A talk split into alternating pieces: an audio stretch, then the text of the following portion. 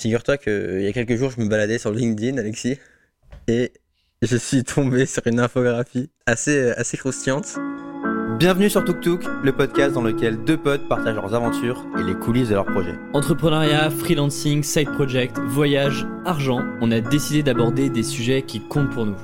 Je m'appelle Valentin, je suis freelance en copywriting et le créateur de Sauce Writing. Je m'appelle Alexis, je suis également freelance en copywriting et j'ai créé le podcast Tribu Indé pour comprendre les stratégies d'autres freelances. Avant de passer à l'épisode, si le podcast vous plaît, laissez-nous une note sur iTunes ou Apple Podcast, c'est hyper important pour nous.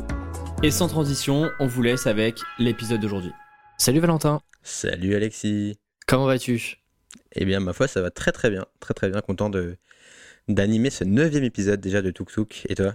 Bah écoute, très content. J'aime bien ce petit rituel. euh, bah, tous les 15 jours le dimanche, euh, on prend. C'est vrai qu'on Ouais. on avait réfléchi à prendre de l'avance ou pas sur les épisodes.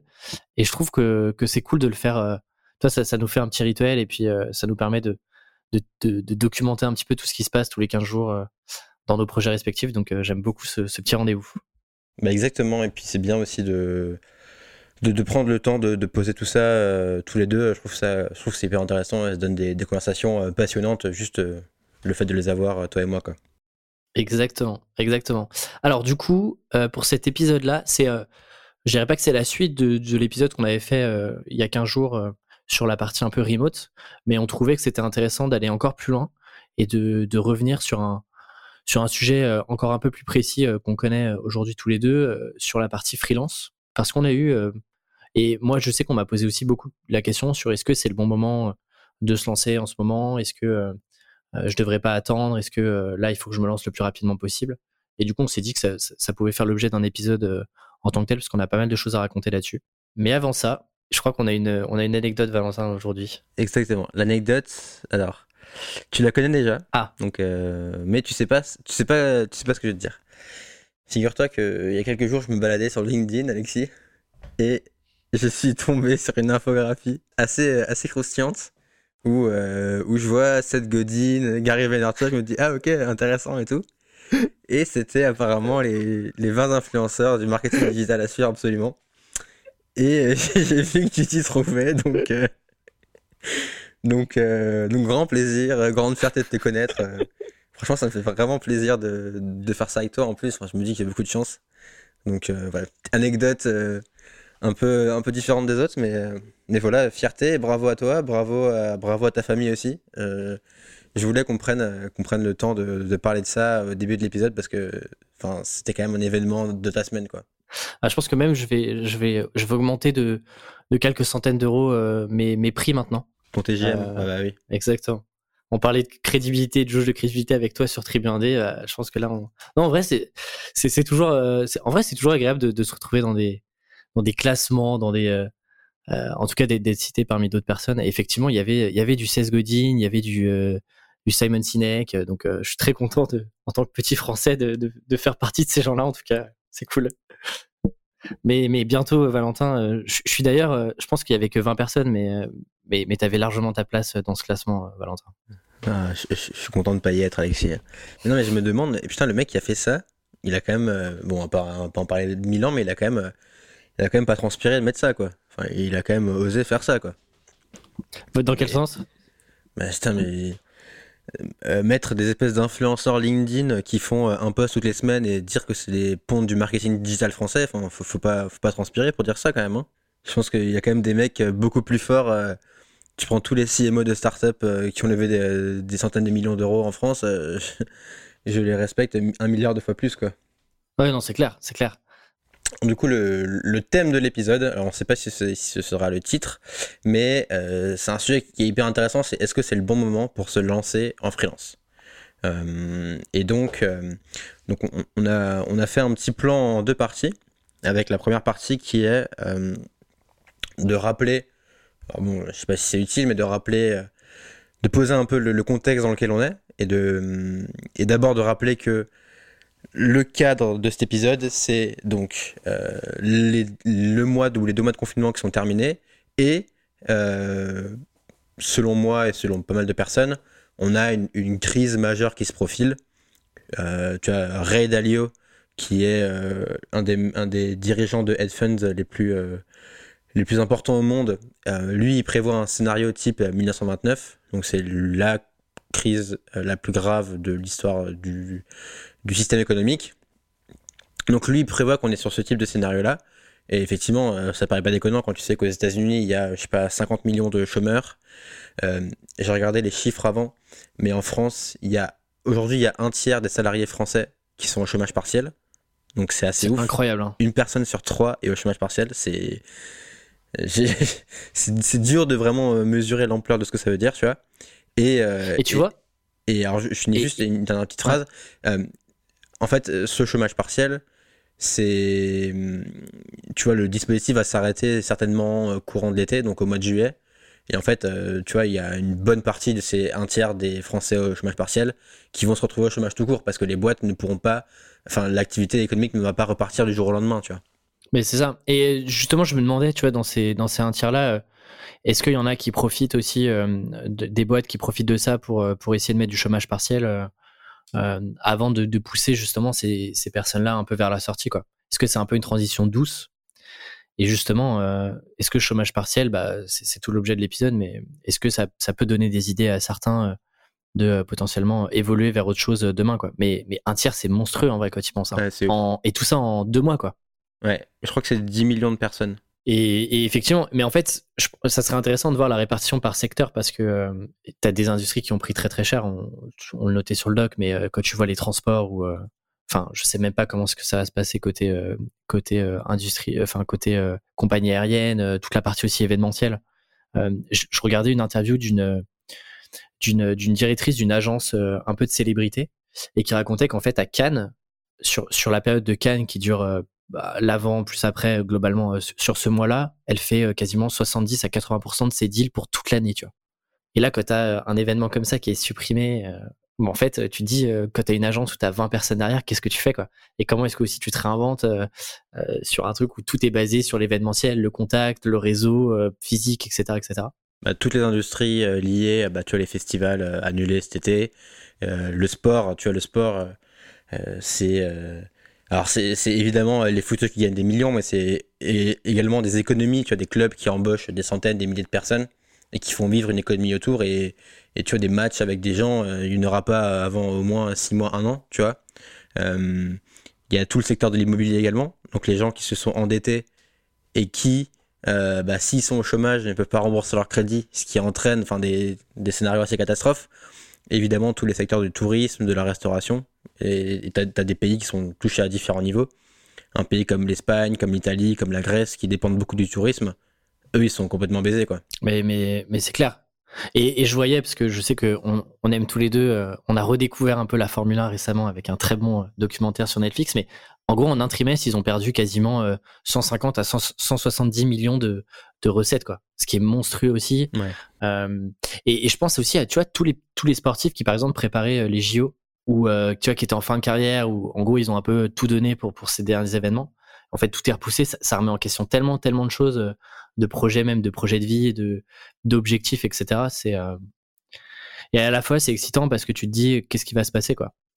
Comment est-ce que les gens vont se réinventer? Comment est-ce que euh, tout va évoluer aussi? Comment est-ce que notre approche du, des, des, différents services qu'on avait l'habitude d'avoir avant en vont aussi évoluer? Donc c'est c'est ce que tu disais un petit peu la dernière fois. C'est c'est à la fin il y a un côté un peu excitant euh, au-delà euh, de la crise sanitaire de bah, comment est-ce que euh, bah, chacun va, va, évoluer, que ce soit à titre individuel ou à l'échelle de l'entreprise. Comment est-ce que tout ça va, va évoluer dans les, dans les six mois, un an, voire deux ans qui arrivent quoi? Ouais, bah du coup c'est un peu l'objet de l'épisode du jour, en se disant est-ce que bah, que si on prend notre point de vue d'individu à nous, tu vois, est-ce que alors nous nous on a toi, toi, t'es freelance depuis maintenant un an et demi, moi je le suis depuis maintenant euh, cinq mois.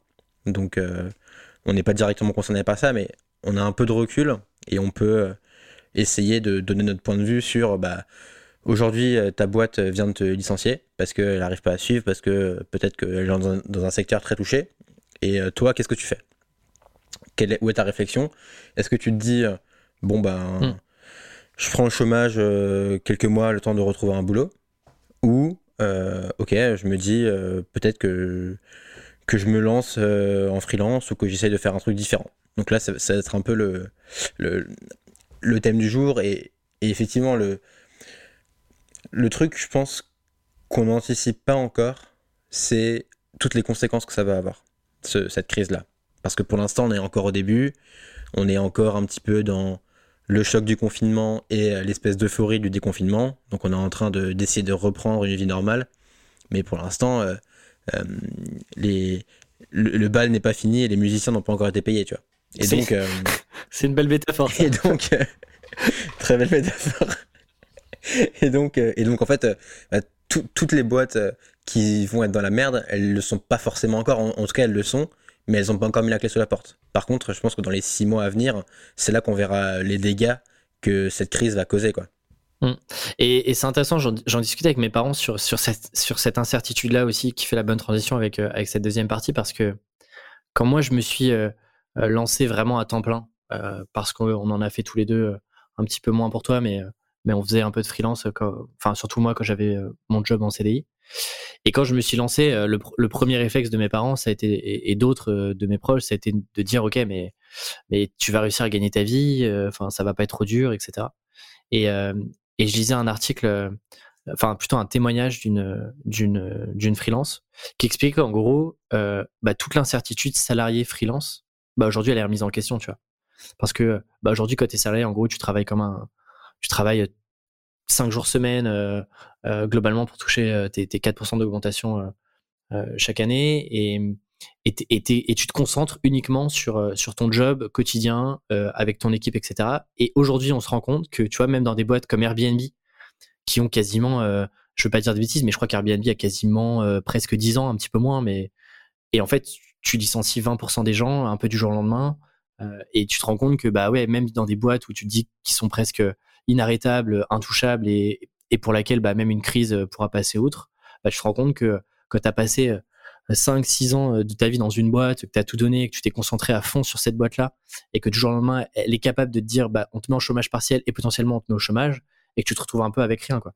Et, euh, et ce truc d'incertitude, euh, d'insécurité, etc., bah, je trouve qu'aujourd'hui, elle est plus que jamais remise en question, parce que toi comme moi, aujourd'hui, bah, enfin moi, je, je me sens pas particulièrement stressé en ce moment par rapport aux événements, parce que on a mis en place un certain nombre de choses dont on parlera juste après, qui nous permettent d'anticiper un peu plus que si on avait été tributaire d'une seule entreprise, par exemple.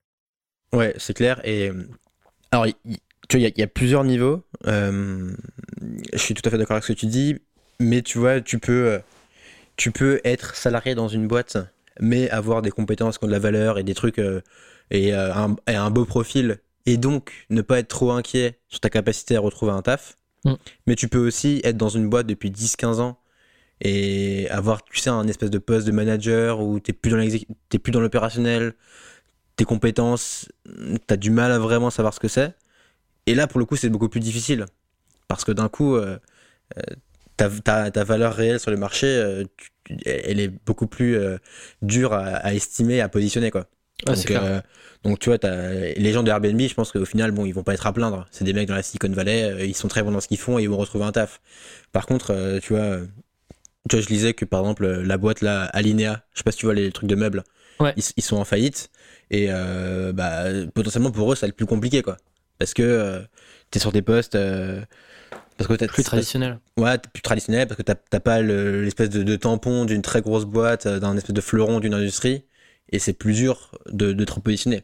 Et après, effectivement, ce, ce, que, ce, que, ce que tu dis également, la situation amène à réfléchir sur le fait de au final, qu'est-ce qui est plus risqué? Est-ce que c'est dépendre d'un patron et avoir effectivement une certaine sécurité parce que tu ne peux pas être licencié du jour au lendemain parce que tu as un salaire garanti et parce que euh, tu as plein de protections pour te protéger?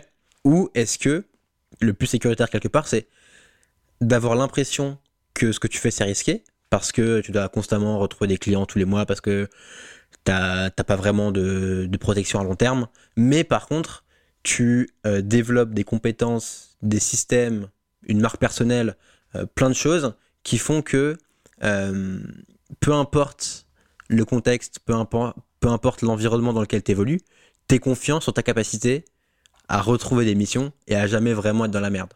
Et là, effectivement, d'un coup, il y a plein de gens qui se posent ces questions. C'est clair. Et alors, une dernière chose, et quand tu es salarié, t'es pas incité à développer des compétences et à, et à t'adapter, tu vois. T'es dans un environnement et tu fais ce qu'on te demande et, ça se passe bien parce que c'est normal. Mais par contre, quand t'es freelance, t'es un peu dans le. Enfin, tu dois apprendre à nager euh, en, même temps que, que, que, tu vis. Donc, euh, c'est tu développes des compétences que, que t'as pas et des réflexes que t'as pas forcément quand t'es salarié. Quoi. Bah, c'est exactement ce que j'allais dire en fait. C'est que quand t'es salarié, tu peux vite te retrouver euh, dans un quotidien où, qui, qui t'incite pas à, tester des nouvelles choses, à prendre potentiellement des risques. Et ce qui est normal en vrai, parce que c'est pas c'est pas forcément ce qu'on te demande. Enfin, toute ton énergie est déjà concentrée sur un job, à remplir des objectifs, à travailler en équipe, etc. Euh, on va pas en plus euh, te, pousser à, faire autre chose, par exemple à côté de ton job. Là où en fait en freelance, tu développes inconsciemment ce truc-là de euh, toujours euh, malheureusement, enfin ah, malheureusement, heureusement, peu importe, mais à toujours être en mouvement. C'est-à-dire que si tu fais rien, il se passe rien. Globalement, si tu te bouges pas, euh, y a, les clients vont pas vont pas tomber, tu vas pas faire tes missions, etc. Et donc, bah, crise ou pas crise, dans tous les cas, tu es obligé de, tester des choses, de réfléchir à c'est quoi ton prochain move, qu'est-ce que tu peux tester demain, etc. Là où bah quand tu es en salarié, tu as effectivement ce et, et c'est pas mal, mais mais tu as juste ce truc où bah en gros je dirais que le cap, il est donné par l'entreprise. Tu sais où tu dois aller. La route, elle est plus ou moins tracée. Elle a déjà été empruntée. Là où en, freelance, tu peux t'inspirer des autres, mais euh, tu crées aussi un peu ta propre route et ton propre cap et tu choisis tes objectifs. Il y a que toi, en fait, qui a la main là-dessus. Et donc, ça te force à toujours réfléchir un peu plus, euh, un peu au coup d'après, tu vois, à chaque fois.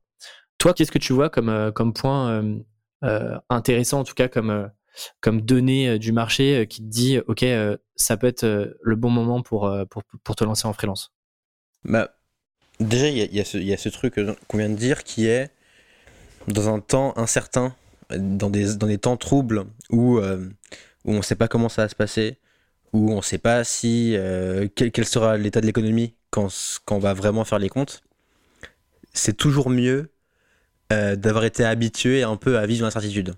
Parce que du coup, euh, toi, ça te paraît normal. Par contre, si tu dans un cadre très précis pendant toute ta vie et que d'un coup, tu te retrouves euh, un peu euh, sur des sables mouvants, là, tu es déstabilisé. Et là, tu sais pas comment réagir.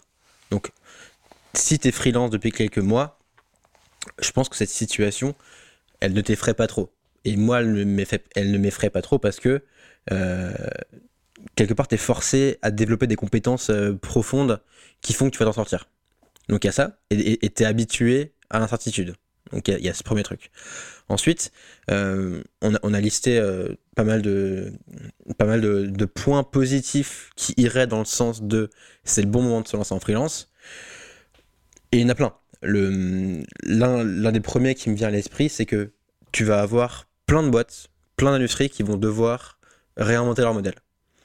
On, en parlait avant, tous les restaurants, tous les hôtels, tous les trucs de tourisme, tous les avions, euh, toutes les industries où il y a un peu du monde, tout ça, ça va être durablement impacté.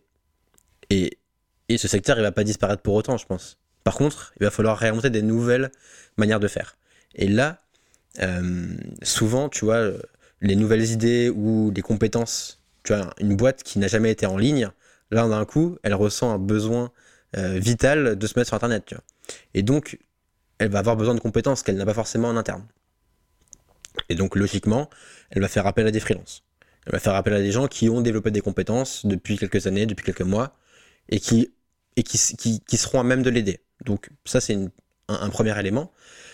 Deuxième élément, euh, le fait que la situation économique, encore une fois, hyper instable, hyper incertaine, euh, va inciter les boîtes à maîtriser leurs coûts, et donc, bah, un recrutement qui se serait fait en CDI, et ben maintenant, ou, tu, ou un CDI, tu t'engages sur euh, plusieurs années avec des coûts qui sont quand même hyper importants, des charges importantes. Euh, enfin, c'est hyper dur à, à, supporter pour une boîte. Ben maintenant, va faire appel à, des sans être sûr du résultat. Euh, en plus. Et, et maintenant, tu vois, bah, peut-être qu'elle va se dire, ok, bah, en fait, je vais plutôt faire appel à quelques freelances. Ils vont peut-être me coûter plus cher sur le moment parce que c'est des, des freelances compétents, donc ils se price cher. Par contre, sur le long terme, ça va être moins cher pour moi et parce que j'ai pas de charge à payer, parce qu'il y a plein de trucs.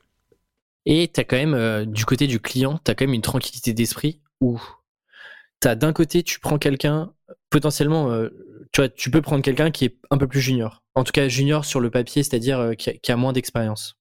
Que tu vas devoir former, que tu vas devoir onboarder, etc. Versus prendre un freelance qui va potentiellement te coûter un peu plus cher, mais sur lequel euh, lui a, déjà fait rencontrer ce type de problématique, est capable de t'accompagner parce qu'il l'a déjà fait et parce qu'il a une méthode euh, pour t'accompagner et te prendre par la main, enfin prendre par la main le client. Ce qui fait que tu as aussi un confort où tu achètes un confort où tu es encore une fois, là, tu minimises l'incertitude de ne pas avoir de résultats par rapport à un budget ou un investissement que tu vas donner. Et là, en fait, avec un freelance, tu peux essayer de réduire au maximum ce gap parce qu'on sait tous comment ça se passe. En gros, le manager, on lui a demandé plus haut de, lancer tel et tel projet. Bah, le manager, lui, sait pas le faire et donc, euh, bah, soit il recrute des gens en dessous, soit il fait appel à, des freelances qui l'ont déjà fait. Et donc, euh, le but du jeu du manager, c'est d'être le moins stressé possible pour être sûr qu'il va pouvoir rendre un livrable qui est correct. Et donc, bah, là, la réponse freelance, elle, est, elle peut être intéressante sur ce sujet-là. Ouais. Il y avait un autre sujet aussi sur, là, quelque chose d'un peu plus personnel, sur cette envie de, on en parlait un peu dans l'épisode précédent, mais cette envie de bouger, d'avoir des modes de vie un peu plus flexibles aussi.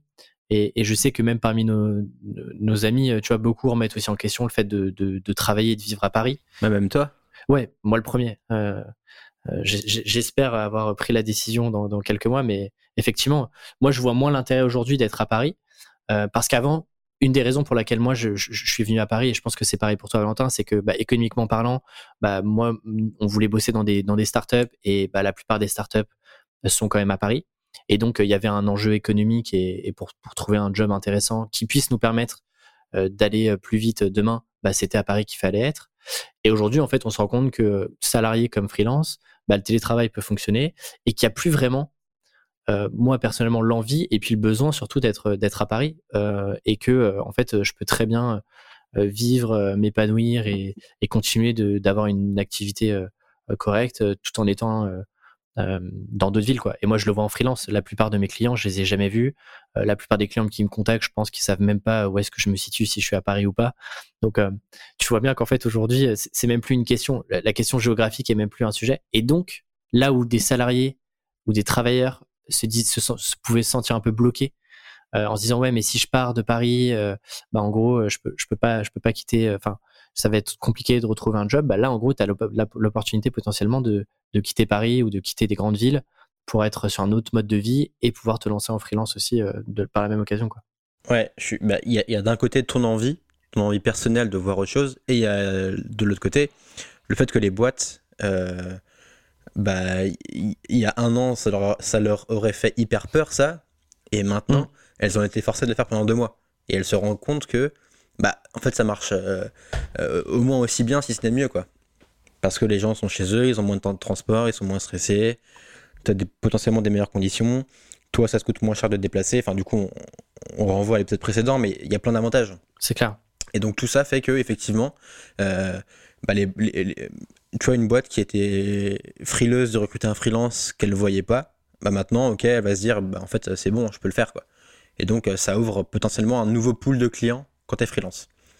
Et, et, un des autres points qu'on a mentionné également, c'est le fait que j'ai vu euh, une stat là sur le e-commerce qui disait que on a, on a progressé, enfin la part du e-commerce a progressé en deux mois euh, d'autant de ce qu'elle avait progressé en dix ans. C'est incroyable. Et donc en fait, oui, c'est incroyable, mais tu vois, c'est logique parce que bah, tout est fermé les gens sortent plus. Mais donc ça veut dire que bah, toutes ces boîtes qui font du e-commerce, elles vont avoir besoin de gens qui font du marketing, elles vont avoir besoin de gens qui font du design, qui font des métiers que tu peux faire en freelance. Et encore une fois, ça va ouvrir encore un marché pour des freelances. Donc pour moi, c'est encore un point positif. Ensuite, euh, et après je te laisse la parole, l'un des autres points également que je vois, c'est que quand tu es en freelance, tu peux avoir la possibilité de diversifier tes revenus et donc d'être plus résilient sur ton activité. Quand tu es salarié, tu dépends de ton salaire. On, l'a dit, mais si le salaire se coupe, d'un coup, bon, tu as, le chômage, mais d'un coup, il faut que tu retrouves un truc, sinon tu plus rien. Quand tu es freelance, tu peux d'une part jongler avec plusieurs clients, et donc si un client arrête, tu parce que tu en as deux, trois autres qui, qui permettent de, de rester, euh, de, rester euh, de gagner de l'argent. Et également, tu peux euh, créer plusieurs types d'activités. Tu vois, moi, c'est ce qui s'est, passé euh, dans ma situation personnelle, où en avril, je pense que j'ai euh, tous mes projets freelance se sont mis en pause parce que les boîtes voulaient voir comment ça se passait et c'était normal et je comprenais. Donc mon revenu euh, freelance est tombé à zéro. Par contre, du coup, j'ai mis l'accent sur Source Writing et, et vu que c'est deux trucs différents, une partie freelance plutôt B2B et une partie social writing qui est plutôt B2C, où je, où je m'adresse à des individus, bah du coup, euh, j'ai pu compenser là-dessus. Et du coup, j'ai récupéré mon revenu sur social writing. Et j'ai pu arbitrer comme ça. Et peut-être qu'un jour, bah, social writing, ça tombera à zéro. Et par contre, bah, je ferai un mois full freelance. Mais en tout cas, j'ai cette flexibilité, cette possibilité de moduler euh, mon temps et mes revenus en fonction de, des circonstances. Et ça, c'est un luxe qui est assez incroyable. Et c'est exactement ça parce que, en fait, l'avantage que, que tu que qu'on a en freelance, c'est que on a vraiment le contrôle sur la bande passante et sur la manière dont on veut allouer notre temps. Euh, si on a envie de prendre plus de clients sur ce mois-ci parce que, bah, je sais pas, par exemple, euh, on a envie de faire un prochain mois un peu plus cool ou on se dit que ça va être un peu plus compliqué plus tard et donc on se dit, OK, là, il faut qu'on prenne un maximum de projets. Et ben, en gros, tu peux mettre en place, et tu autonome là-dessus, euh, tu peux mettre en place autant d'actions de prospection que tu as envie pour, pour essayer de bah, récupérer un, deux, voire trois clients supplémentaires sur un mois. Et du coup, tu vois, tu peux moduler beaucoup ton effort et ton activité euh, en fonction de toi, comment tu te sens personnellement, si tu as envie d'accélérer ou pas ce mois-ci, et puis en fonction aussi de, euh, de ce qui se passe aujourd'hui. Tu vois. Là, euh, moi j'étais un peu comme toi, au début du confinement, j'ai senti que j'avais beaucoup, beaucoup moins de demandes clients entrantes par rapport à, des mois précédentes. Certains de mes, de mes contrats ont été gelés. Et là, tu vois, depuis trois semaines, bah, en fait, ça reprend une activité normale, voire plus. C'est-à-dire que je reçois presque plus de demandes que avant, avant, avant février, quoi. Et du coup, bah là, dans ce cas-là, par exemple, libre à moi de me dire, ok, est-ce que en fait, là, je me dis, euh, c'est le moment de prendre un maximum de, de, missions pour pour essayer de, de, continuer d'atteindre mes objectifs de, chiffre d'affaires de l'année, et ou alors, tu vois, j'ai la possibilité de choisir ce que j'ai vraiment envie de faire d'un mois à l'autre. Et ça, en fait, tu peux tu peux avoir le contrôle dessus. Et c'est un truc que pour le coup, tu peux pas avoir, tu peux pas avoir en salarié, puisque encore une fois, tu dépends, comme tu disais, de ton salaire, de ton employeur et de ce qu'il a envie de, ce qu'il t'accorde ou pas comme liberté euh, en parallèle de ton job. Quoi. Ouais, tu, peux faire un side project, mais c'est compliqué et, et, ça prend du temps à monétiser. Donc, euh, donc c'est clair que, que ça t'offre une flexibilité en plus qui est, qui est hyper, euh, qui est hyper importante, surtout dans ces situations-là. Quoi. Effectivement. je pense qu'on a fait le tour du coup. Ouais, vas-y. Ouais, bien sûr. Non, non, mais c'est effectivement, on, a fait le tour sur cette première question. Ce qu'il ce qu'il faut bien comprendre, c'est que là, on, on, parle vraiment des. Enfin, je pense qu'on parle vraiment des freelances euh, un peu du numérique, quoi. C'est-à-dire qu'ils sont capables de travailler euh, avec un ordinateur euh, sur des compétences digitales et autres. Bien sûr, il y a, y, y a, tout un tas d'autres freelances qui sont plus, par exemple, dans l'artisanat, que là, on, on, fait, enfin, dont on fait le choix de pas aborder parce que c'est des sujets qu'on connaît moins. Mais j'anticipe au cas où on ait des, on ait des retours là-dessus sur le fait que c'est pas, c'est pas le cas de tous les freelances. Donc là, on parle vraiment des freelances plutôt digitaux, quoi. Enfin, du digital, du numérique, etc. Bien sûr, mais après tout ce qu'on disait sur le fait de euh, tu es plus résilient, tu diversifies tes sources de revenus, tu as, d'autres modèles, ça s'applique à, peu importe ce que tu fais en soi. Complètement. Et ça devrait s'appliquer à, à, tout le monde là pour le coup. Hein. Et même en, même si c'est compliqué, en salarié, on, on, devrait euh, avoir la possibilité de réfléchir à ça, euh, même en étant salarié, en ayant un job à temps plein, même si c'est pas évident. Je pense que c'est toujours un truc à garder en tête en tout cas. Hmm, c'est clair. On passe sur les, les, les points un peu plus négatifs qui nous font penser que bah, peut-être que c'est pas un moment idéal non plus pour se lancer. Euh, je te laisse y aller. Ouais.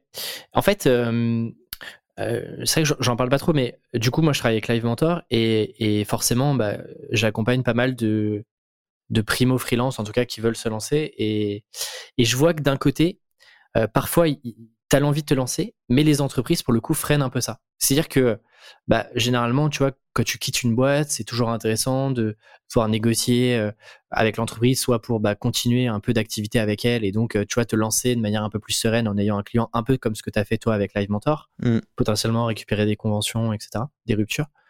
Et en fait, là, il y a aussi un, un truc un peu, un peu compliqué, c'est que euh, bah, les entreprises sont du coup beaucoup plus frileuses. C'est-à-dire qu'elles sont un peu plus frileuses, un, de, de te donner la possibilité de continuer de travailler avec elles parce que, on le disait tout à l'heure, elles contrôlent un peu plus leurs coûts et qu'il y a parfois des, des, postes de dépenses qui, sont, euh, qui pourraient être mieux optimisés. Ouais. Et de l'autre, effectivement, euh, bah, étant donné qu'il y a plein d'incertitudes, à la fois les entreprises savent pas ce qu'elles vont devenir et puis nous, en titre d'individu, on sait pas comment tout ça va évoluer. Bah, du coup, tu as déjà que c'est quand même pas si évident que ça quand tous les feux entre guillemets sont ouverts de te lancer et te dire ok euh, j'y vais et je suis assez confiant pour me dire que ça va marcher bah là du coup euh, effectivement tu as peut-être une difficulté à te dire est-ce que c'est vraiment le bon moment? Est-ce que là, je fais pas une erreur alors que je devrais être content ou contente d'avoir un, un, job en CDI pour l'instant qui est qui est, euh, qui est verrouillé un petit peu euh, par rapport à d'autres qui peuvent euh, un peu plus galérer? Donc ça, à mon avis, c'est le premier gros point. Quoi. Les gens qui déjà hésitaient fortement à se lancer ou qui osaient pas sauter le pas, qui un peu repoussaient, etc. Euh, là, effectivement, si tu regardes, hein, tu prends du recul là-dessus, tu te dis que ça les incite pas forcément à se lancer aujourd'hui. Bah, c'est clair que, imagine, tu es dans une boîte depuis 20 ans, tu réfléchis, ça fait deux ans que tu prépares ton, ta transition, ton lancement T'avais prévu de te lancer en avril ou en mai, euh, tu dis qu'un peu que l'univers conspire contre toi là. effectivement, ouais. ça c'est effectivement le, premier point. Euh, le deuxième point que je voyais, c'était euh, en fait le truc, c'est qu'effectivement, de, de plus en plus de boîtes vont bosser avec des freelances, et ça, pour le coup, j'en suis convaincu. Tout le monde sera pas freelance, mais il y aura de plus en plus de, de demandes.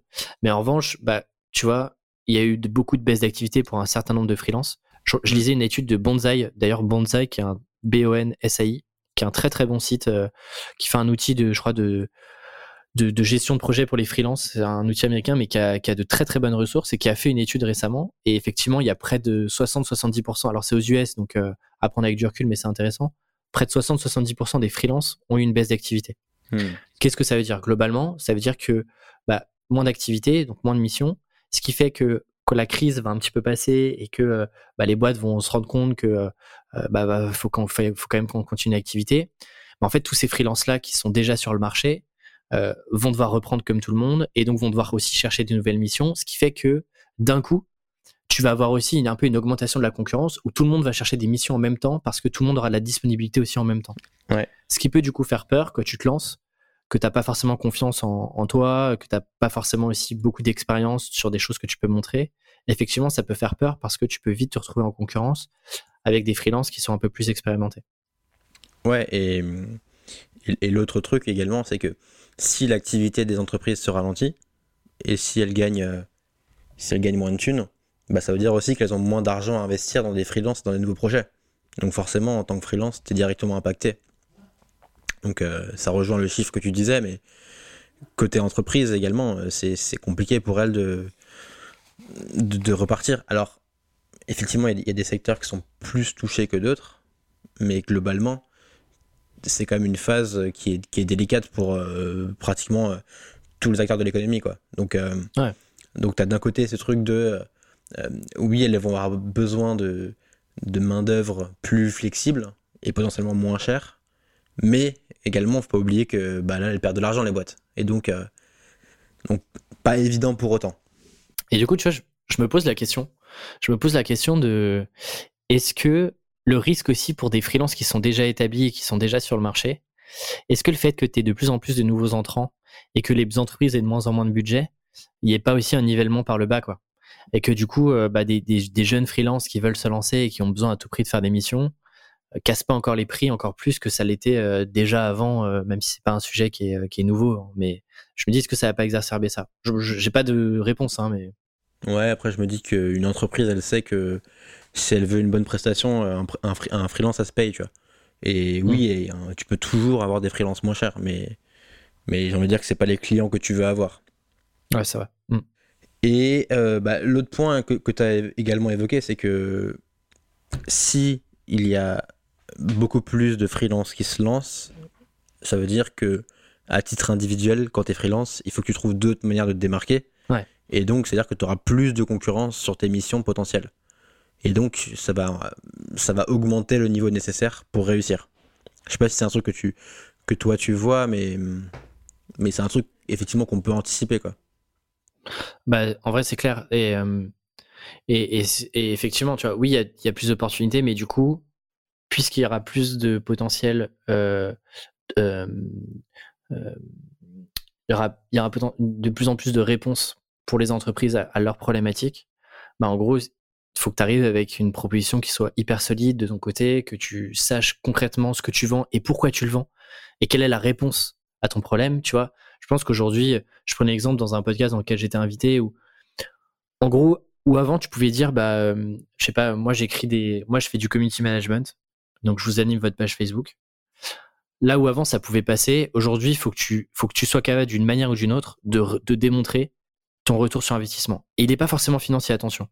Mais en gros, de dire, OK, euh, pourquoi est-ce que c'est intéressant pour vous en tant qu'entreprise euh, de faire du community management euh, Parce que en fait, dans votre industrie, voilà comment ça fonctionne, voilà comment fonctionne votre, cycle de vente, et, voilà pourquoi c'est intéressant de, de, travailler une stratégie long terme là-dessus, blablabla.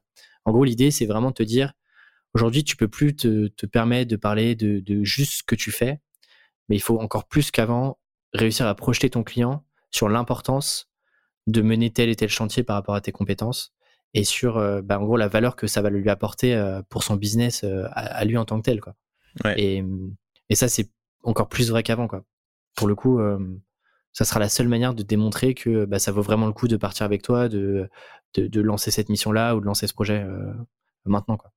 Ouais, effectivement, je pense que moi, mon avis globalement c'est que c'est un bon moment pour se lancer.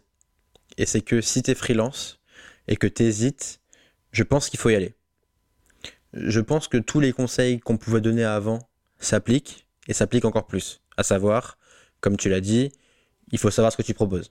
Il faut euh, avoir une vision claire de quel, type de client tu veux aider et sur quel type de sujet.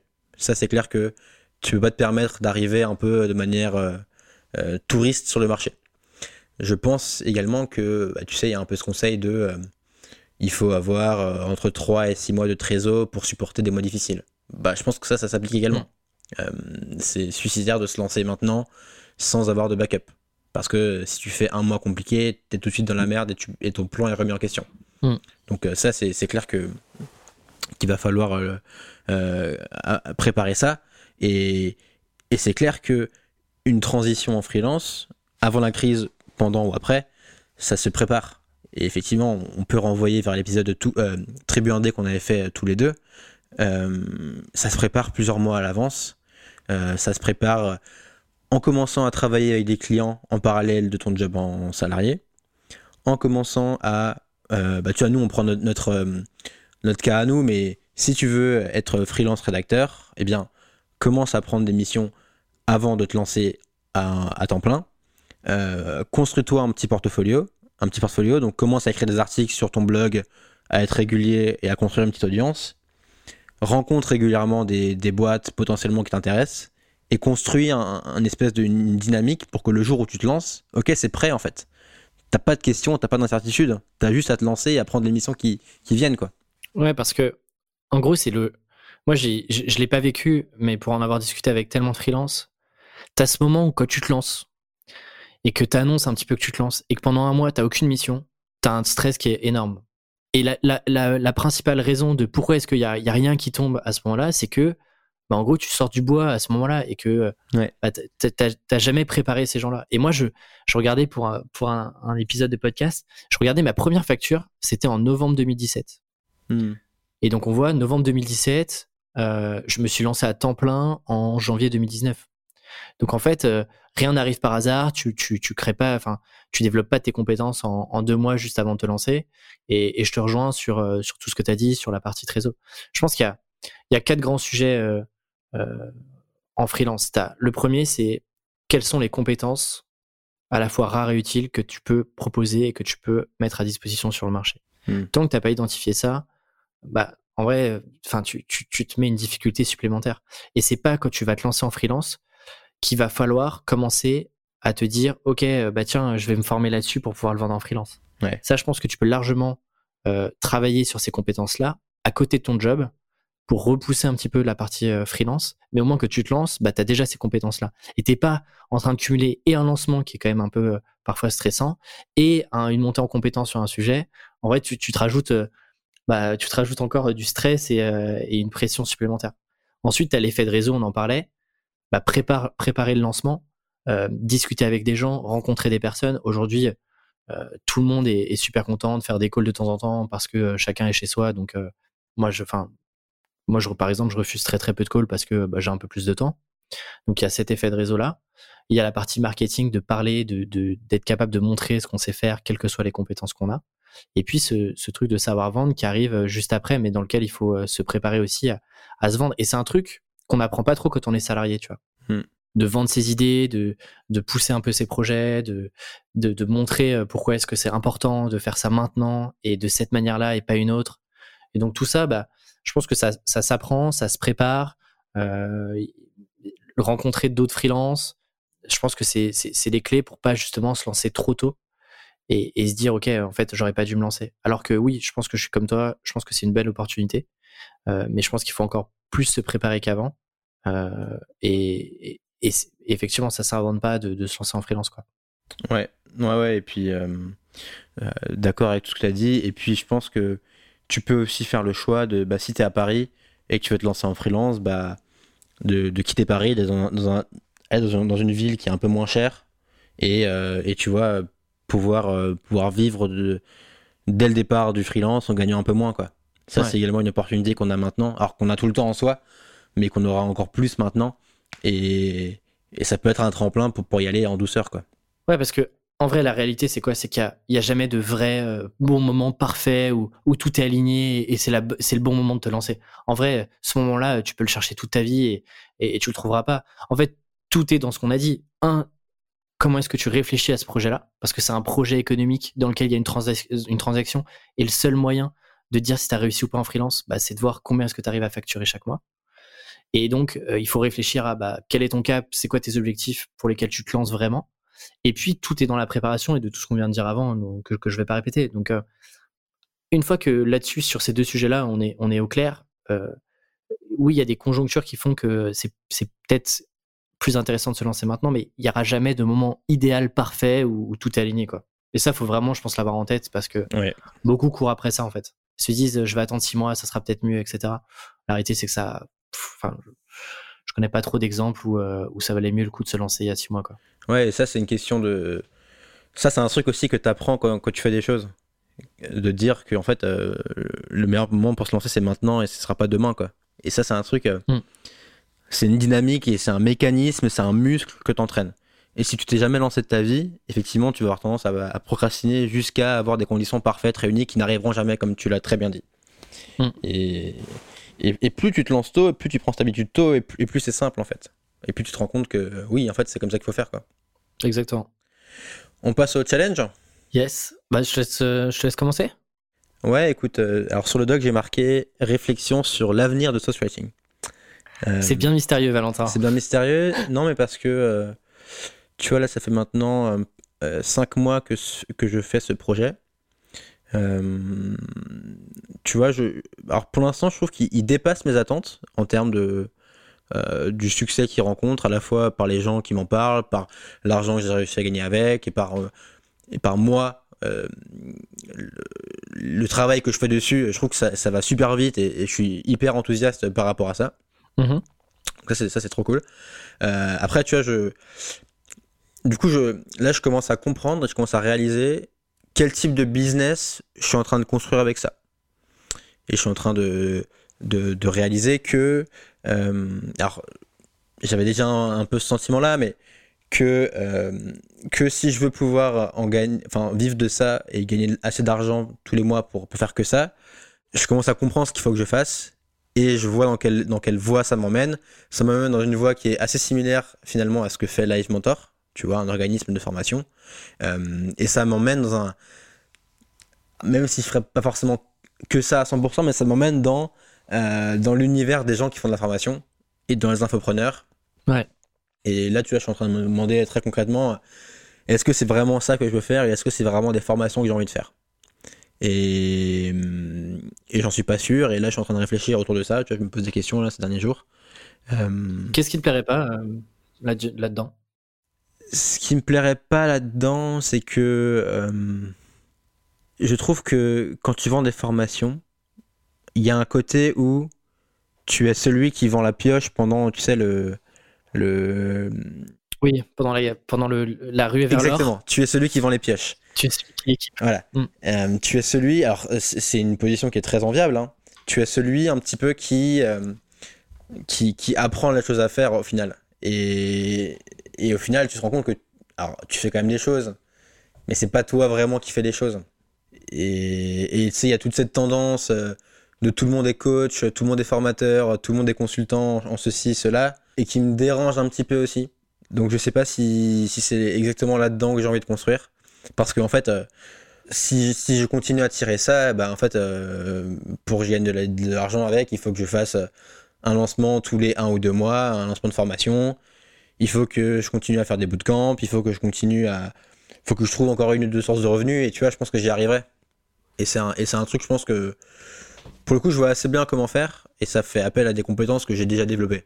Donc je, vois à quoi ça ressemble. Et je sais pas si c'est là-dedans que j'ai envie d'aller.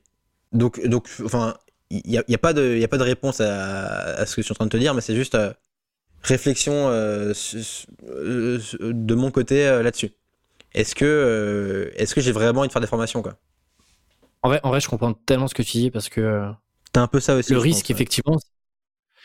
Ouais, en fait, le, risque, c'est et c'est d'ailleurs ce que je reproche à, à beaucoup de, de formations, par exemple en freelance en fait, la plupart des gens qui te vendent de la formation en freelance sont, sont plus freelance. Hmm.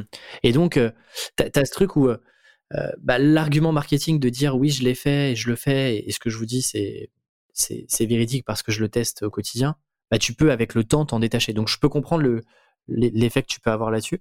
Mais du coup, est-ce que tu as commencé à, réfléchir? C'est quoi, du coup, les, alternatives possibles euh, pour, euh, pour ce writing? Est-ce que ça veut dire euh, ça veut dire quoi? Ça veut dire peut-être changer de modèle, avoir d'autres produits autres que de la formation par exemple? Bah, C'est difficile en soi. Hein.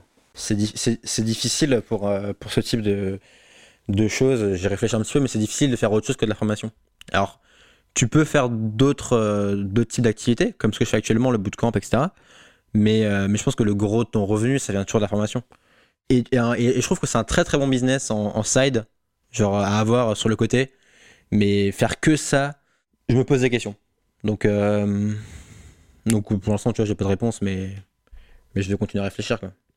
Mais c'est vrai que par exemple, tu vois un modèle, par exemple, David Perel, euh, que, dont, je sais que tu aimes beaucoup ce qu'il fait, lui, il est focalisé à 100% sur. Euh, sur c'est quoi, Right of Passage? Non, je Right of Passage, mais lui, c'est en fait. Lui, les trucs qu'il fait, c'est. Alors maintenant, il fait des formations un petit peu, mais c'est euh, son cours phare qui est Rite of Passage, c'est un mix entre euh, des formations et des bootcamps. Ah d'accord, ok. Donc c'est quand même un modèle qui ressemble euh, à ce vers quoi tu pourrais te projeter ou, tu Ouais, c'est ça. Ouais. Ouais. Mais, mais, c'est intéressant. Et je, trouve que c'est c'est cool, mais faire que ça, tu vois, je sais pas trop. Donc, donc je réfléchis. Et en même temps, est-ce que, parce que c'est une question que je me posais, est-ce que tu peux faire ça que en side? C'est-à-dire, entre guillemets, est-ce que tu peux y mettre que 50% de ton énergie globalement?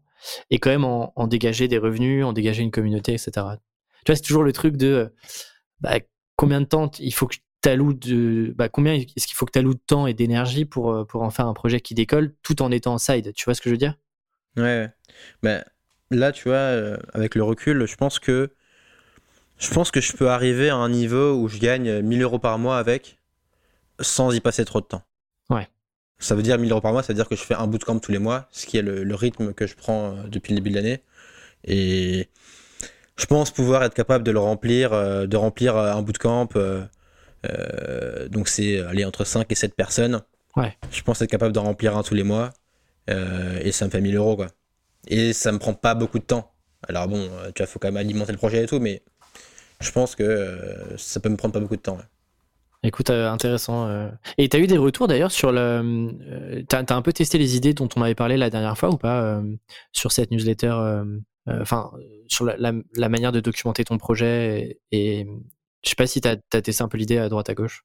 alors, sur l'idée de, faire une newsletter payante où je partage tous les chiffres de Source Writing, les gens sont, sont, sont intéressés, sont hyper intéressés globalement. Euh, en plus, j'en ai parlé dans ma newsletter perso aussi, euh, sans mentionner que ça serait payant. Mais euh, effectivement, bah, je pense que on est tous curieux de savoir comment marche un peu un business. après, ce genre de choses, t'as beau dire oui, ça m'intéresse, est-ce que, est-ce que les gens sont vraiment prêts à payer quoi? Et ça, hmm. sans le tester, c'est difficile à, à, anticiper quoi. Et l'autre idée, ouais, vas-y. Non, je te disais, tu sais, la dernière fois, je te disais d'inclure ça dans les gens euh, et de parler de ça dans les gens qui ont acheté, euh, acheté euh, qui ont déjà acheté chez toi. Et, euh, et tu me disais, et tu avais, avais, plutôt raison là-dessus, sur le fait qu'il n'y a pas trop de lien avec Source Writing. Et je regardais Thiago Forte, qui a un truc euh, bah, que tu connais, qui, fait pas mal de choses sur la productivité et autres. Et lui, en fait, à un moment donné, c'était dans ses, dans ses offres de, de formation. En gros, tu avais plusieurs packages et tu avais un peu un package euh, intermédiaire et où tu avais en fait justement, euh, il t'ouvrait un peu les portes de tout son business.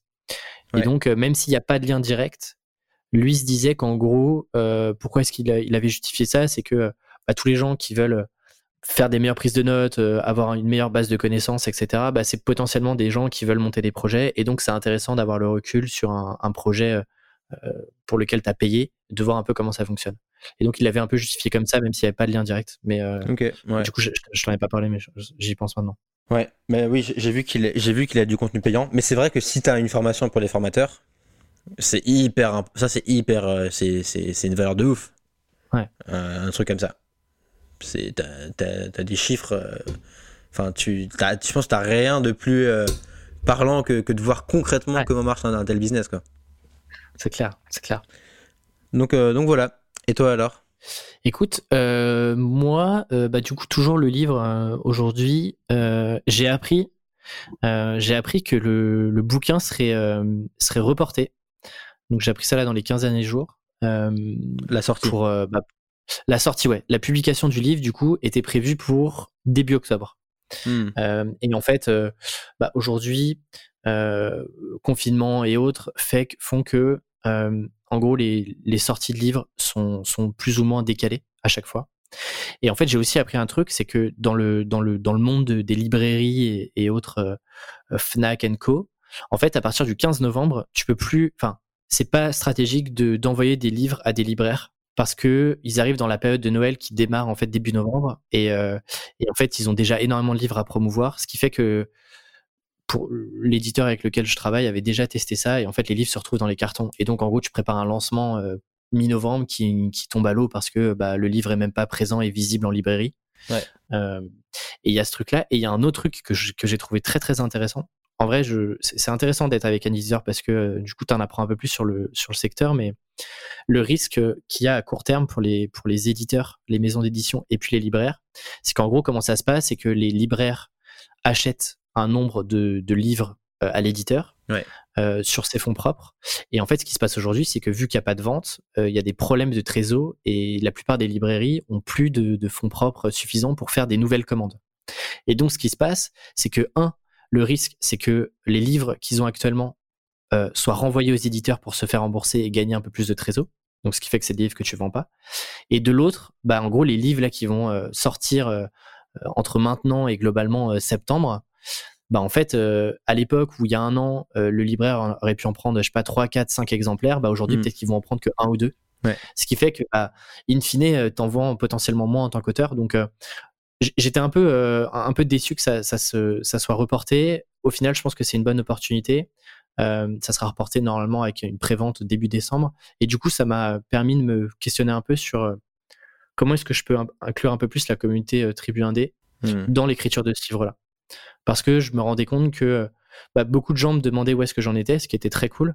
Euh, et même dans notre petit groupe, euh, bah, je me suis aperçu que personne ne savait vraiment où est-ce que j'en étais, euh, sur quoi je travaillais en ce moment.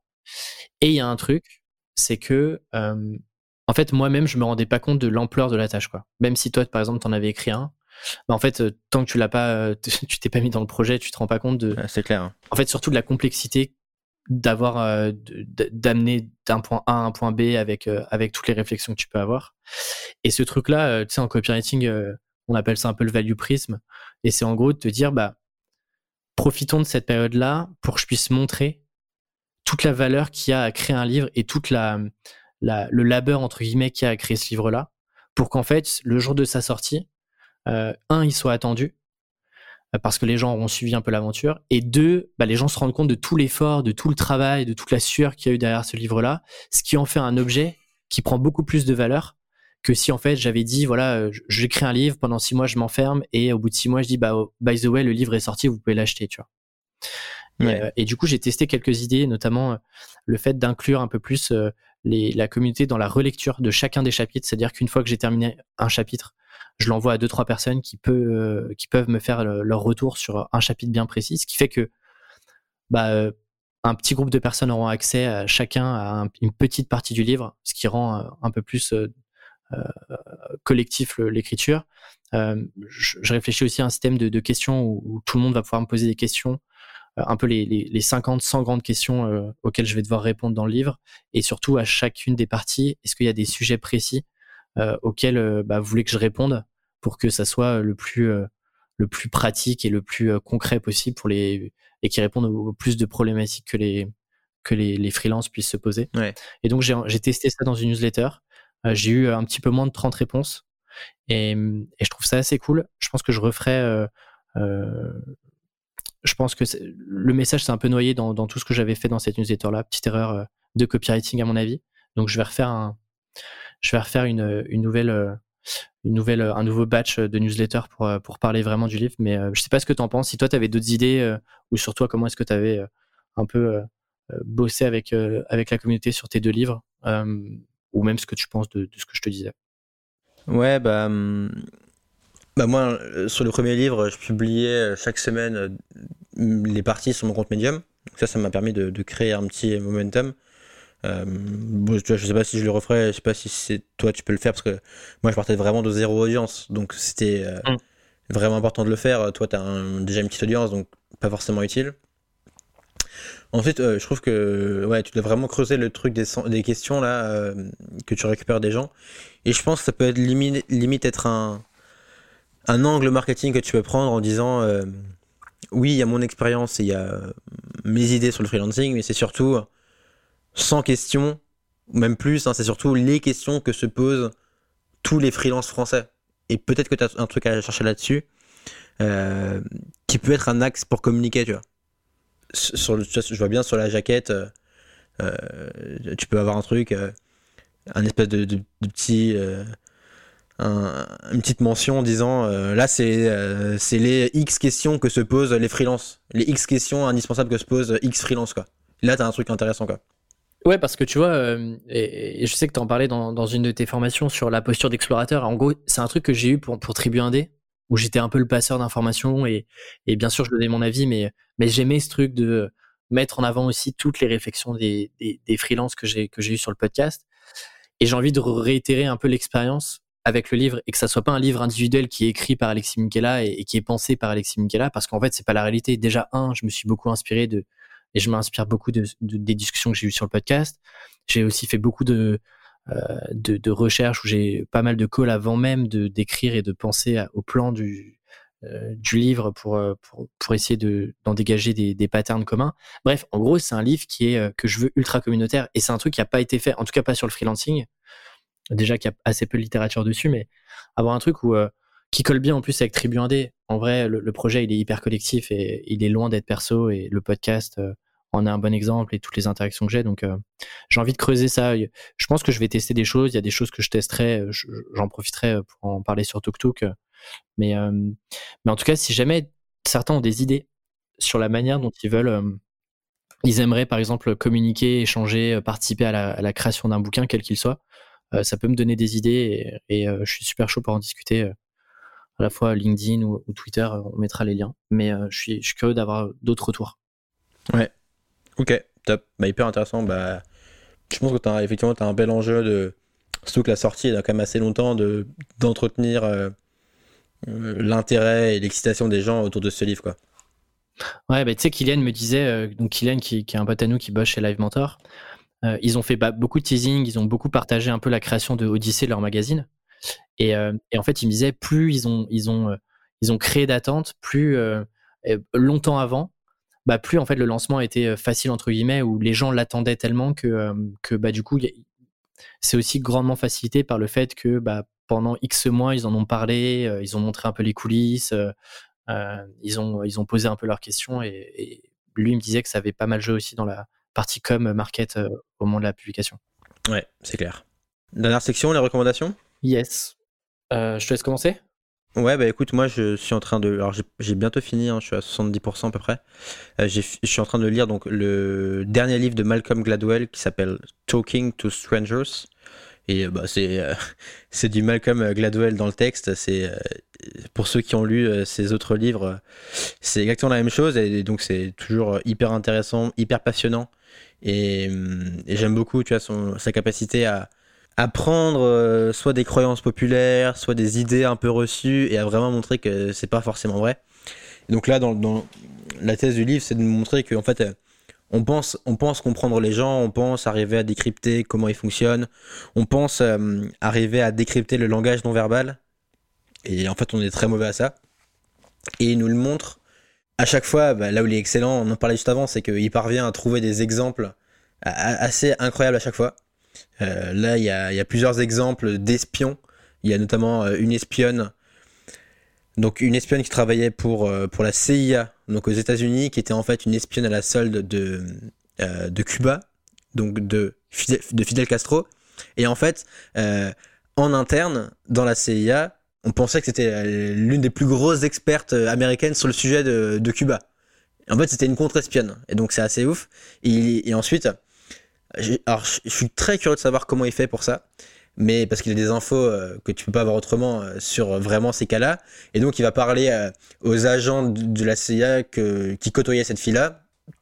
Et en fait, tu te rends compte que ils pensaient la connaître, mais ils ont eu plein d'indicateurs qui, auraient pu la griller.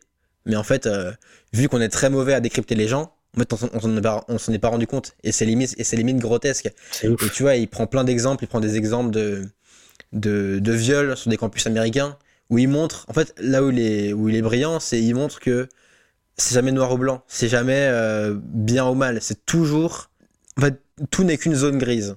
Et tout n'est que interprétation, tout n'est que point de vue, euh, manière de voir les choses. Euh, et, et, là-dessus, Gladwell, il est très très fort. Et, et ce bouquin, je trouve qu'il est vraiment, il est vraiment intéressant. Et ouais, c'est passionnant Gladwell. Hein. J'ai commencé à écouter son interview chez Joe Rogan là, où il parle un peu du livre. C'est ce qui m'a donné envie de l'acheter. Ouais. Et, et ouais, c'est passionnant. Enfin, il est, il est, il est incroyable, Gladwell. Et il explique un peu ou pas dans le, dans le podcast euh, justement d'où lui vient tous ces exemples et ces idées? Parce que en vrai c'est enfin un peu comme Ryan Holiday d'ailleurs qui lui va un peu plus chercher dans des choses plus anciennes mais, euh, mais ils ont cette capacité à trouver des exemples des trucs euh, enfin c'est ouf quoi. Je pense que Holiday c'est surtout des lectures où lui il passe sa vie à lire. Gladwell je pense qu'il doit avoir un je pense qu'il doit avoir un. Déjà, il doit avoir un, réseau très fort de gens qui, sont, qui font des recherches aux États-Unis, des universitaires. Et ensuite, euh, lui, il a un podcast aussi. Hmm. Il a un podcast et donc euh, son podcast, euh, ça le force à trouver des histoires. Et, je pense qu'il doit écouter beaucoup de podcasts sur des trucs. De, des trucs criminels, des histoires historiques, et c'est de là, je pense qu'il a tiré ces idées-là. Mais effectivement, c'est passionnant, c'est incroyable. Mais euh, j'avais sauvegardé une, une, vidéo de, enfin une interview de lui euh, fait par le New Yorker. Et le titre était, euh, il explique comment il, il, trouve ses idées. Je la mettrai en lien. Je l'ai pas encore regardé, mais peut-être qu'on trouvera des éléments de réponse dedans. Je, te, je, je, le mettrai dedans. Ouais, je l'avais lu. Mais ah. je crois que c'est intéressant, mais il n'y a pas vraiment de clé de compréhension. Ouais. Ok. Et écoute, moi du coup, j'ai lu sur tes recommandations de la, je pense que c'était la, la dernière fois.